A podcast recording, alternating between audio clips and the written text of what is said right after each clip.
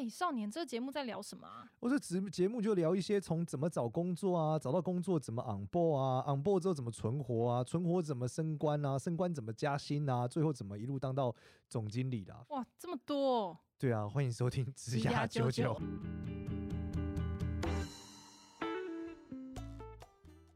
欢迎收听职涯九九，我是主持人 Gloria，我们欢迎另外一位主持人简少年。Hello，大家好，我是少年。哇，年关将近，今天要来聊的是收款，是不是？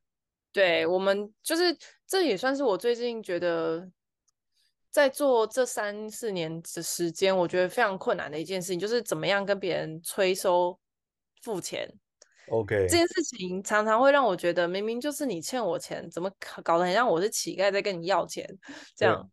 然后这件事情是这样，就是因为我们其实也是有自己的影像团队，所以我们也会接一些比较呃工业类型的，但跟超人少年无关，超人少年也不需要出现在里面的一些案案子这样子。那这些都是跟一些营造公司就是合作这样。那这些案子它的特殊性在于，通常很急，然后会要你马上拍，然后到时候交案都是很久以后才要交案，它会拖很久。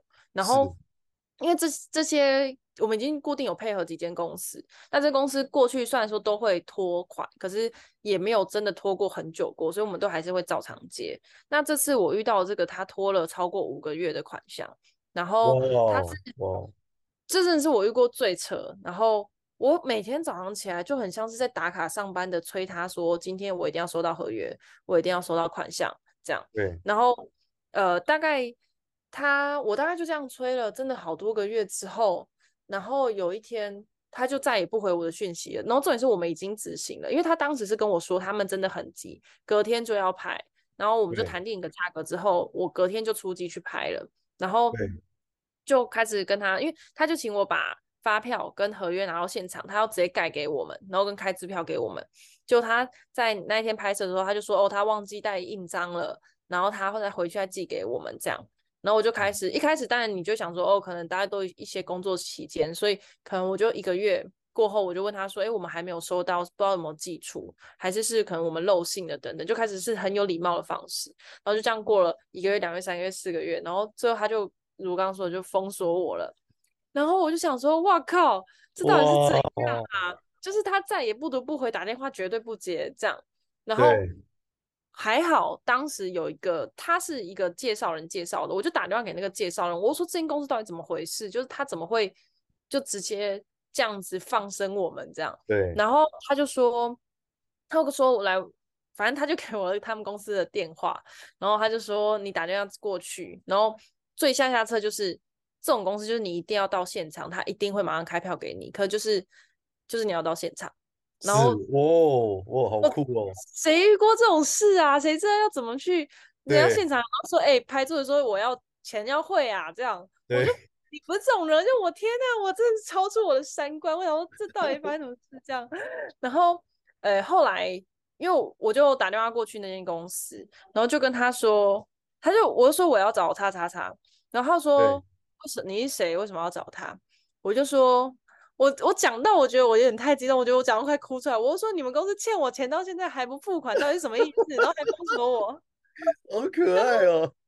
然后那个小姐就想说，啊，我们公司欠你钱，然后她就就她就反正就问了我们，就是比如说我们合约是什么时候给的啊，然后对发票是什么时候开的啊，然后我们的接洽人到底是谁？怎么会发生这样的事情？总之她就是不愿意把电话转接给我要找的那个人，这样。对。然后后来我就开始。然后他就说：“哎、欸，他去了解一下这状况到底发生什么事。”然后后来接下来就是无数通的跟他讨论，就是中间要怎么处理。然后最后其实我也有点没办法处理，然后我就只好给老板，就让阿莱斯去跟他讲。然后他就是跟他说：“我觉得他做法也蛮聪明的，就是就跟他说，如果你再不付钱，我们就要照利息的钱算，因为然后利息钱算起来是五十几万。对，就是如果他都不付钱的话，就是要给我们五十几万的钱这样。”然后对方当然就有点吓到，因为确实这件事情是成立的，就是如果我们真的要收的话，可以收到五几万的利息款，因为他们就是每天都不付。然后我们后来就给他选择，第一个是就是我们本来给他优惠价，我们要收原价，然后他要一次付清，就算他们案子他说他们案子还没有结束，所以不管怎么样，我们就跟他说，那我因为你前面已经信用破裂嘛，那如果你还想要我们继续做完这个案子，那你就是要给我全额的钱，然后我要在什么时候收到？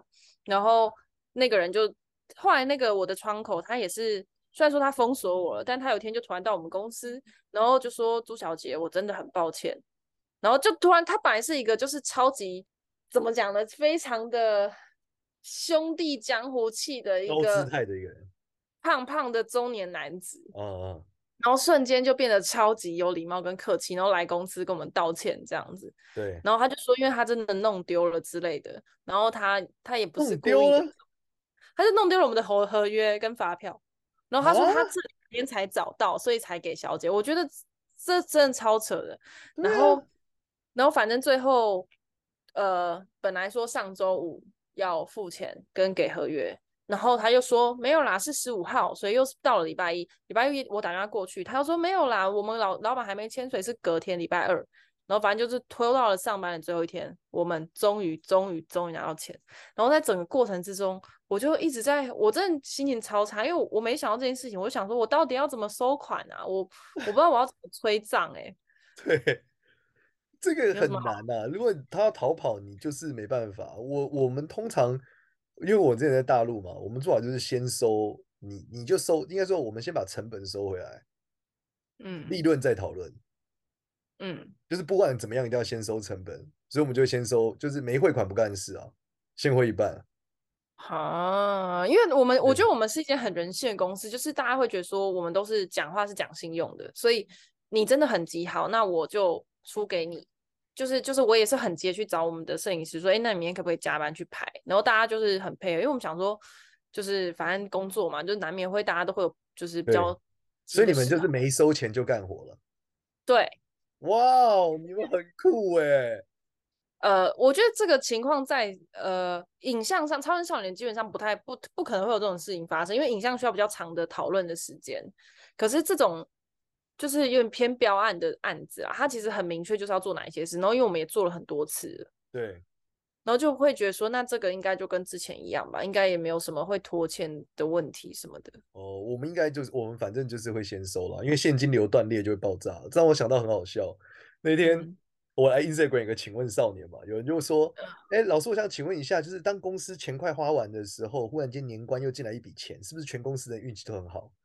我就回他，我那时候心想，我就回他说，代表全公司的人很有可能随时都要离职，因为公司要结束了，你没有现金啦，对啊，这很危险，真的很可怕。哎、欸，可是我觉得这这件事情不是很多，就尤尤其是同事或是员工，他几乎不会认知到老板对于现金流的这个在意程度。哎，对啊，对啊，所以我说这很危险。然后再来是你，我觉得台湾早年很多厂商的做法都是这逻辑是这样啊。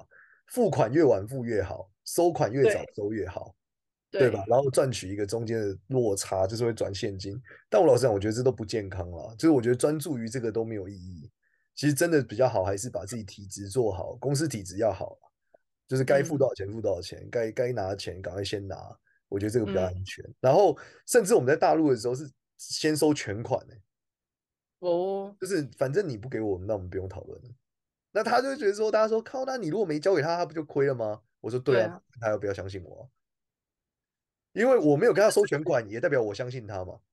那事实上，你如果相信我，那你就先给我，对啊，不然我就不接。台湾比较难执行吧？我觉得很难，但是本质上就是，其实我觉得做生意就是这样，就是你越你你踩死，就是有人会配合你，就看谁想要嘛。我不接你案子，我不会死啊。哦，谁比较想要嘛？对啊，那你想要，你就得听我的嘛，就这样嘛。这真的是我也是遇过很多那种跟我谈，就是我们我们都是提由我们这边提供一个合约给对方，那大家可以基这份合约来讨论，然后里面当然都会有付款的条件，那我们付款条件都是先收，一定都是先收一半以上的钱，然后就会有很多大公司、小公司各种广贷什么，就说哦没有，我们都是做完整个案子，客户才会付钱给我们，然后我们才会付钱给你，我就说不可能，没有这种事，就是。大家其实这都是可以协调的，你只要真的是踩踩硬的，他们就是会配合你。可是就像那间付就是拖了五个月款项，他就说我可不可以支票开下个月的给你？我就说不行。然后他说那我支票开下周给你，我就说不行。他说那我那那你要怎么样？我就说你明天就转账给我。他说我们没有再转账给你。然后最后就是反正谈到最后就是他真的就是用转账给我，然后在我要的日期这样子。没有，我有一个大绝招啦。嗯，老样子，太好了。我会跟他讲说，那你先转给我，再给你公司报账啊。哦，是个人先转。对啊，你们公司不可以，不代表你不可以啊，对吧？你公司又不会骗你，你不相信你公司吗？你不是说你们公司就会骗我吗？对吧？你这逻辑要付款对象不对啊。我这是你的问题啊。那你可以等你公司还之后，我再转回去给你，我可以退款给你啊，OK 的啊。你汇款压，oh. 对啊，你汇不出来，叫你老板汇，压在我这，我再转回去给你，小事情。啊，为什么要这样？啊，就叫他把钱交出来啊。先交，反正就是要先，你就是要有一个保证金。对，你们规矩不可以，那可以，那我不要跟你们谈嘛，我跟你老板谈嘛，我跟你人谈嘛。嗯，公司有规律，我很我很同意，我也很支持你们的公司规则，我也知道规则很重要。那可不可以你先转给我呢？或是你老板先转给我呢？嗯，我收到钱我马上退。对啊，你是相信我吗？对不对？嗯，对啊。这又回到那个啊，我最近又遇到了那个取消费的事情，我真的超级就觉得说，哦，都要过年了，然后就是我还要跟对方讲说，等我一下，好，好，我刚刚讲哪里？然后呢？过年都要跟对方讲说什么取消费？哦，对，就是因为之前我就是反正也是因为领袖一百关系，就是跟 Jennifer 有讨，就跟我的导师，他跟我说，其实如果本来都讲定要合作，但是中途因为他们内部关系突然撤掉这个合作的话，可我们已经安排档期跟拒绝其他竞品了，那其实是要收取消费，有点像饭店你突然 no show，你就是要收那个定金什么的嘛。对，然后。我就前几天就是有一个已经早就已经谈好案子，我的报价单合约都出给他了。那我们后来就是都有在报价单的最下面写说，如果有遇到这种，就是因为你们内部因素还没完成签约，但是突然就已经确认合作，但却因为内部因素终止的话，我们就要收取消费，然后是多少钱这样子。然后我就那天我就必须要跟他说，他就跟我说哦，因为什么业主换窗口了，然后突然说。预算被砍了，所以整个合作要终止。我就说，那我很遗憾，就是我们必须要跟你收这个取消费，这样。然后对方就说，哦，不要这样啦，我会再把你介绍给我们其他的客户。然后就说，诶，他们这样子，他们也不希望这样子，而且他们还没有签约，怎么会有这个费用？这样。嗯嗯嗯。然后我就跟他说，没有，我们这合约什么都写很清楚，就是你也都跟我说确认合作，那我就是要收这钱。他说，那我要再去问问法务看看，这样。对，但你有跟对方签约吗？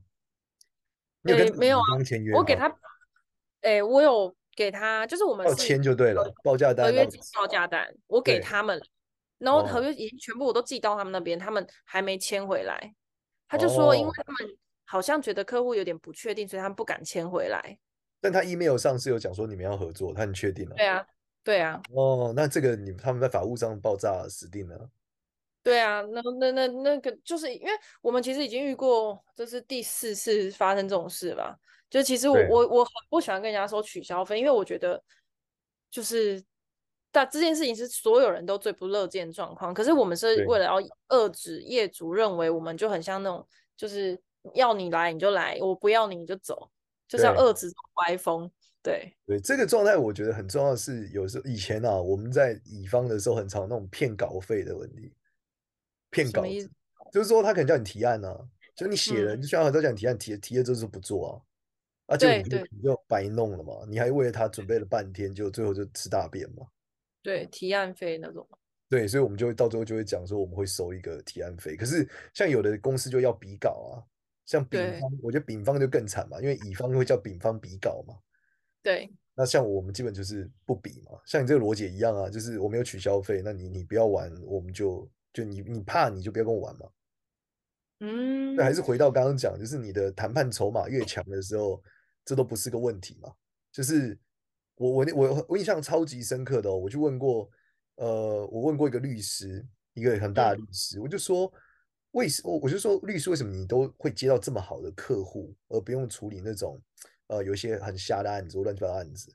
他讲一件事，他说你从第一天就得告诉大家，你就只接这样的东西。他说你：“你而且你要撑住。”他说：“中间可能有时候你会活不下去，公司快爆炸，你都不能妥协。”他说：“一旦你妥协了，你可能就永远都做另外一种。”所以他就说他为什么能保持他的安全和他公司的状态，其实就是因为他当初有很多很多的坚持，所以还是回到底气。那底气这件事情又回到现金这件事，又绕回到讨论你的现金到底有多少。然后那天我看到一个一个访问，也是在访问那个霹雳娇娃的刘玉玲，我不知道你知不知道？嗯嗯，我知道。就讲说他爸爸跟他讲，所有事情都跟做生意一样，必须要存钱。然后他称呼他这个，他称呼这笔钱叫做 “fuck you 基金”，就是 要有这笔钱，你可以随时跟任何你不爽的事情说 “fuck you”。哦，我还活了下来。对，所以当有人说提出不合理的，或者要威胁你或什么原因的时候，因为你有钱，所以你可以说 “fuck you”。不要没走没走啊！不要做人最大啊。对对，不要做的人最大啊。所以真的，这个是我觉得关键啦，就是。要有一笔现金，然后很很很稳定的现金，我觉得这真的超重要啊，真的超重要。我我最感谢就是我在大陆学会这件事，因为以前在台湾的时候，我也没有太多这种现金管，我可能觉得三个月、六个月极限了。嗯，我现在都要求我们公司就十二个月以上，绝对要十二个月，就是我一年不吃不喝，公司也不会死，啥都不干，公司也不会死。那我觉得这个是比较重要的一个节点了。没错，我觉得讲到所以最后其实催钱这件事情还是终归。你一开始选案，你一定要先拿到钱，然后你要就是有底气啊。就是如果最后真的爆炸了，就你还是可以存活下。而且我觉得法务其实在这中间还是蛮重要，就是律师的那个你们的合约啊，然后或者是有没有留下对话讯息，这些其实我现在都会特别在意。或者是我寄合约过去的时候，因为我们现在只要是寄到合约，就是代表确认合作了，我才会寄到合约这些嘛。那就会在信件上很很确认的跟对方说，哎，那我们这次就是也要合作了，然后什么之类的，就是会让这件事情成立，而不是只是电话说，哦，好，那我们就要做了，就没有。对，这这绝对不可以，我绝对不用电话来讨论合作确定，一定要有讯息，而且一定要有 email，就是说我们接下来合作哪三个部分，那大概费用是这样，那你如果可以接受，我们再往下。对，但我现在没有做到一点，我刚刚突然想到就是。他的回信再确认这件事，对，他一定要回信。你说等你回 email 之后，我们再往下走。我会电话跟他讲说，请你要回，就这样。哦，你要留底啊，嗯、不然你你你怎么讨论这件事，对，对吧？然后再来是我目前啦，我觉得啦，就可能我会看面相不太公平，就是我觉得 不能选那种，就是我觉得大部分人是真的想解决问题的，可是他真的是没有想过可以这样解决，所以我才会有各种奇怪的诉求。什么意思？就例如说，我说，那你先汇给我啊？你真的觉得可以解决吗？那你先解决是怎么样嘛？就是你真的想解决，对吧？你是遇到哪一些状态，你才会要对方一定要先汇？超级多，各式各样的人，真的。我们叫过桥嘛，就是他说公司款来不及付嘛，我们下个月才到，就我公司财务流程在跑下个月嘛，我说你先把钱给我，嗯嗯对，财务流程跑完我再还你。我这件事干了知道有几十次，太常发生了，尤其在大陆更长。超级长，所以他们就到最后就是窗口微信打款给我，因为他们反正他们也信任他们公司，也信任你啊，对不对？对，不是啊，他给我我我东西给他了，他给我我东西又给他，oh. 对啊。可是可是照照理来讲，公司得从公就是公司的钱得从公司出去啊，等于是你还要再还他钱呢。这可以再对啊，我个人在还他钱的呀。哦，oh, 我个人说就就一样嘛，打到宰司的户头里吗？哦，个人账户，然后钱下来再退给他，啊、反正我们也跑不掉啊。其实，对啊，你我我我排在这干嘛？我脸也在这里。对啊，对啊，而且，对，这如果是没没有多大笔钱，那就可以这样嘛。那如果超级大笔，那这个故事就是，那你怎么还不先给我？那我是笨蛋吗？如果超大笔，我不可能就这样算了吧？嗯嗯嗯，那如果是十万以内都很合理嘛？你如果这个告诉我一次要打七十万，你还不愿意先付一部分给我，我 那风险会不会太高了？对啊，真的。然后很多是会讲说公部门的标准，就是因为公部门公部门应该说，比如说他们就分成三期款。然后他说，公部门付账可能是六十天，然后他们其实也根本就没拿到钱。然后这时候我就想说，你身为一个广告公司，难道你没有现金流吗？你怎么会是人家业主给你钱，你才付钱给别人？就不是这样干吧？对啊，就你你现金上就要先给我，这是你的事情啊。你既然要做六十天的票期的钱，你就得先有六十天的款的周转啊。我那我那天听到一个说法，说为什么这些厂商很喜欢拖款，其中一个原因是因为就是你钱放在户头越久，那个利息是会比较高的。然后我想说，天啊，银行利息不到一趴，就是就是你要想那个经济体量大到一个程度的时候，还是很屌的啦。这就是 Seven 为什么要代收代付嘛。你想几千亿的钱停一天，那得多少钱？也是呢。对啊，嗯所以你这个钱的体量大起来还是很惊人的。一定是我遇到太小咖，我太小对咖。你看 Seven 代收代付那个钱有多惊人，对不对？Parking 在它上面，嗯，甚至是你你，而且大陆有超多这种生意，就是专门赚这个 Parking 的过程而已。就是他他现在拿到的钱，接着他以前的一个月后付给底下的人，或三天后。那你想那些像 Uber 这种打车软体都超屌的啊，就是如果他先收完，他先收在总部嘛，总部再汇款给他嘛。那你想，这个体量很大哎、欸，它全世界可能是这个可能是几千亿到上兆的、欸，嗯，然后一兆如果停个三天，那很厉害哎、欸，它永远有一兆现金哎、欸。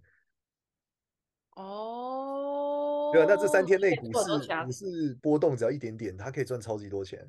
他把一兆丢到一个标的里，在三天后走出来，这个落差得多大？这就是银行的那个概念啊，我把储户的钱拿去投资，对对对对对，所以赚赚赚就会像银行一样，所以金流服务赚很厉害就在这啊，因为现金流会在它身上停超停很久啊，它体量大起来的时候很惊人啊。嗯，这个现金流算水管的一部分嘛？这让我想到你上一集在讲那个什么行业会发，这算水水管金流服务会发。哎，台北最近真的很大的不同哎，我发现很多厂商会用 Line Pay 收款哎，就是卖咸酥鸡的，跟卖咸哦对啊，的摊贩现在超多，我现在超喜欢，可是澎湖没有，后来澎湖还是大家都是喜欢用现金。我觉得台北只有这个时候，我想说，我靠，那真的是 Line Pay 已经走到了微信支付的阶段了。嗯嗯，台中也是，台中就早餐店什么都是收 Line Pay。有趣的是摊贩 Line Pay 背后是一卡通嘛，所以其实嗯它还是就是一卡通这这个，它还就像悠游卡最讲的 IPO 嘛，所以代表金流服务真的像你讲的，在二零二三年是会很厉害的，就这个通道它可以有很好很好的发展。嗯，好，鼓励大家去那个 金流活动。对，你们有被骗过钱吗？骗过钱哦？我觉得反之，大家遇到的可能不会是收款，可是我觉得生活中跟同事借钱真的要很注意，或是借有遇过订饮料钱，然后他就好像装没事的就不付了这种。对，我觉我觉得最有趣的是跟你说借钱周转或者换钱。以前我们在大陆超常遇到换钱的，他就跟你讲说：“少年，我想跟你换台币，因为汇差嘛，所以我们自己个人换肯定比较好嘛。”对，就说：“那我要跟你换。”就一换完之后，他就是忽然间说要打款就不见了。好可怕哦！我我觉得，嗯，我给你那你换十万人，换十万人民币，就换嗯过程中你说好啊，那个十万换十万人民币嘛，那我把钱就转过去，你就再把钱转过来嘛。嗯，那结果你也是搞不好也认识几年喽，他就忽然间跟你讲说，哎，我我这个刚好有什么事还不出来，就进到了还不出来的故事啊。然后就说我妹没有，我妹没有去帮我汇吗？怎么样怎么样啊？那我再问她一下。然后妹妹就忽然间就是也就找不到人啊，然后妹妹也都没汇，然后过一阵说，啊，我最近我们家刚好怎么样，所以我妹也没有办法怎么样。然后你发现你就跟他讨债了哎，那真的就是讨债的过程。我就说没有哥，这个就是想办法给，就你得给我，就这样。嗯嗯，对。然后还有一个诀窍是叫他渐进式的给，就是因为你叫一次还，他搞不好早就在你，你问他说能不能先还两万，嗯，再还两万，就慢慢慢慢挤，知道挤牙膏。因为觉得很烦嗯，他们这样的人都是挖东墙补西墙，对他要再去跟下一个简少年借钱，对，再借十万，然后回来摊还给前面的债主，所以他就是会不断不断的用这个理由，然后你就会觉得天哪，这种超烦，因为你要一直记得说他欠我两千，他欠我两千，他还了我两百，他欠剩我一千八还要还，对，这很烦。所以我觉得到最后啊就是这个借钱还钱这件事哦，我觉得最好是不要了，最好是不要跟朋友借钱，真的是最好，因为太太容易出问题了。对我，我觉得这是我不会遇到，是因为我觉得我看起来就像是个不会借钱给别人的人。哦是吗我觉得我人生只有一次有一个朋友跟真的借我，然后他是我真的非常非常熟的朋友，然后我就借他，可他也才跟我借，可能哦付他房租一万二，对，然后他大概过几天他就马上还我了，这样子。对，哦，我就可能是我真的看起来不太像是一个会愿意借钱给别人。然后另外一个是因为阿奶是很常被呃以前很常被借钱，然后他他基本上他会认为借出去的钱就他会愿意借，就代表就算收不回来也没有关系。对，然后可是后来不行，就是他真的觉得说，他真的借太多钱出去都没有再回来的，然后那些人就是会一直来跟他借，然后他现在都是签本票，你要跟我借钱你就签本票。哦，我觉得也是蛮硬的，就是但但他不管多说，他都是签本票。现在那签本票之后，他如果逃跑，本票还可以还吗？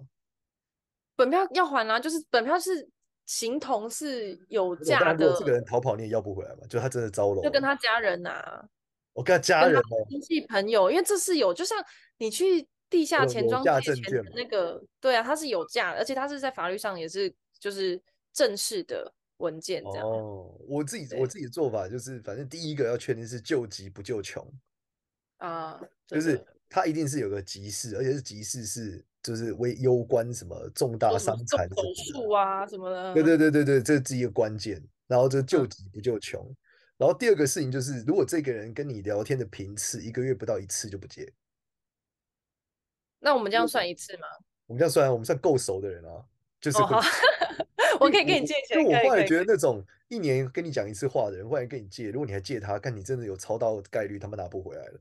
哎、欸，我你这样让我想起来，我一年前有一个一就是以前台大的学长，我跟他就是就讲过一次话，然后他就突然私讯我跟我说，学妹，我现在就是什么忧郁症啊，然后病得很重，然后他需要钱去看医生，要有医药费，可不可以借个五千块？这遇到这种你该怎么办？这个我一定会先问他朋友啊。我现在做法都是这样，就是我一定会先问他朋友，我说：“哎，那个谁跟我借钱？”你说：“我想一下再回答你。”然后我就会说：“那个谁跟我借钱到底怎么样？”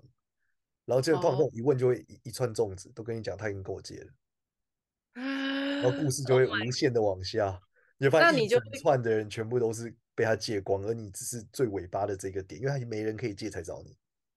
真的，然后因为我。基本因为我觉得这种人实在太诡异了，就是我们根本就算是超级极度不熟。我现在其实根本不知道他是谁，然后，然后我就因为我念社工系嘛，我就推荐给他，我就丢了好几个各种关于忧郁症的治愈的书啊、影片啊，然后各种疗愈的方式啊，我就丢给他。我说学长，你可以参考这些看看，希望你早日康复。对，然后另外一种是，有的人是真的他不知道银行可以借他钱，所以我们就会介绍一些银行的朋友给他。哦，对，跟他确保各种清创贷款啊，或者什么贷款啊，确保他公司走过现在这个困境。哦，对，我觉得这个就是另外一件事。如果是公司的这种的话，就会推荐他一些资源，或者是一些一些理专啊之类的，觉得不错的。对啊，这样才有办法啦。不然我老实讲，就是借钱，就像你讲，就是借出去也很难收回来啊。然后，如果你你又不够熟，那你真的就是很容易就是被骗走。嗯，这个还是我觉得另外一种。好像是，就假设他真的，你也知道他真的困难，那要你要确保他还钱，就是你要扶着他成长，让他可以还你钱，不然他倒了，就是永远不会还你钱的。对，但这个难度我觉得有点真的很高了。就是我真的我有听过成功的，就是公司借公司钱，然后慢慢做起来的也有，但是我觉得难度真的太高太高了。所以建议大家还是就是仅慎于你的现金流啦。如果真的借钱的话，就要想一个办法，就是至少要定一个还款周期。我发现很多人借人家钱是没有定还款计划的，就没有跟他讲说几号要还，或是几号还多少。那我觉得最少最少要有这个，就是说我们今天如果是周转，那我们讲好嘛，你每个月还多少嘛，慢慢还嘛，这个比较合理嘛，大概是这样。然后，然后要固定跟不要等到你想要借钱才要跟人家联络，我觉得这个因为被拒绝几率也太低了吧，就是要平常维系一下自己的那个人人脉情网这件事。真的像我刚刚讲，就是问朋友是超级重要的啊，就是因为这个人会跟你借钱，这件事到底是真是假是怎么样，一定会有很多人知道。如果你跟他没有那么那么 close，那你问一圈下来，你其实你就大概知道为什么他会找到你。绝大部分时候，我觉得应该是有很多问题的，走投无路，就是他可能都没有还啊，然后家人也不管啊，就家人已经被本票要爆，你知道，就是可能像你讲的宰市手上那张本票，搞不是第一百。二十五张，哦天啊！对，那最后就就就炸裂了嘛，对吧？啊，好的，好好的，大家那个欠钱要还啊，尽量不要跟别人借钱，也不要借钱给别人，这真的是危险啊！可是有时候人在某种需求之下，就就就就要凭着刚刚那个简大师说的一些，他你刚刚问他朋友，你跟他是不是够熟，去了解一下他的状况，然后定定还款的那个日期，这些都非常非常的重要。没错，我们这一集就这样子呢，欢迎到 Apple Pie 上面给我们五星好评，然后也可以到子牙九九的社群加入，然后并且跟大家聊关于你的可能借钱的状况啊等等，也都可以在上面 跟我们大家分享。好，那这一集就这样啦，拜拜，拜拜。